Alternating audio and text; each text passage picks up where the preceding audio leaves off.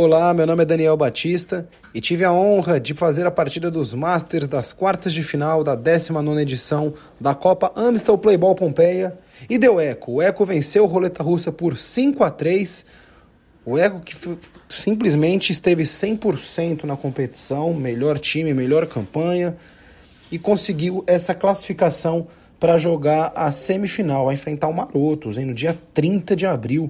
Essa partida que realmente coloca aí a ansiedade de todos à prova, já que o jogo contra a equipe é, do Roleta Russa foi apenas no dia 9 de abril, 21 dias até lá, dá para descansar bem, dá para se preparar.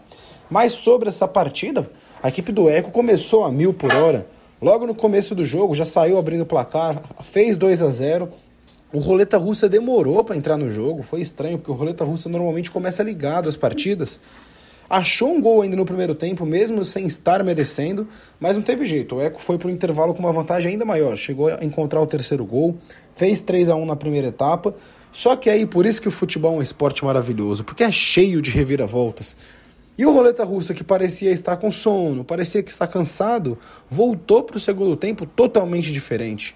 Muito mais concentrado.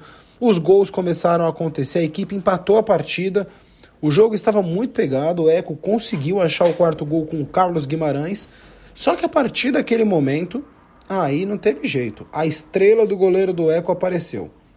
O Alexandre foi fundamental para a equipe conseguir essa classificação.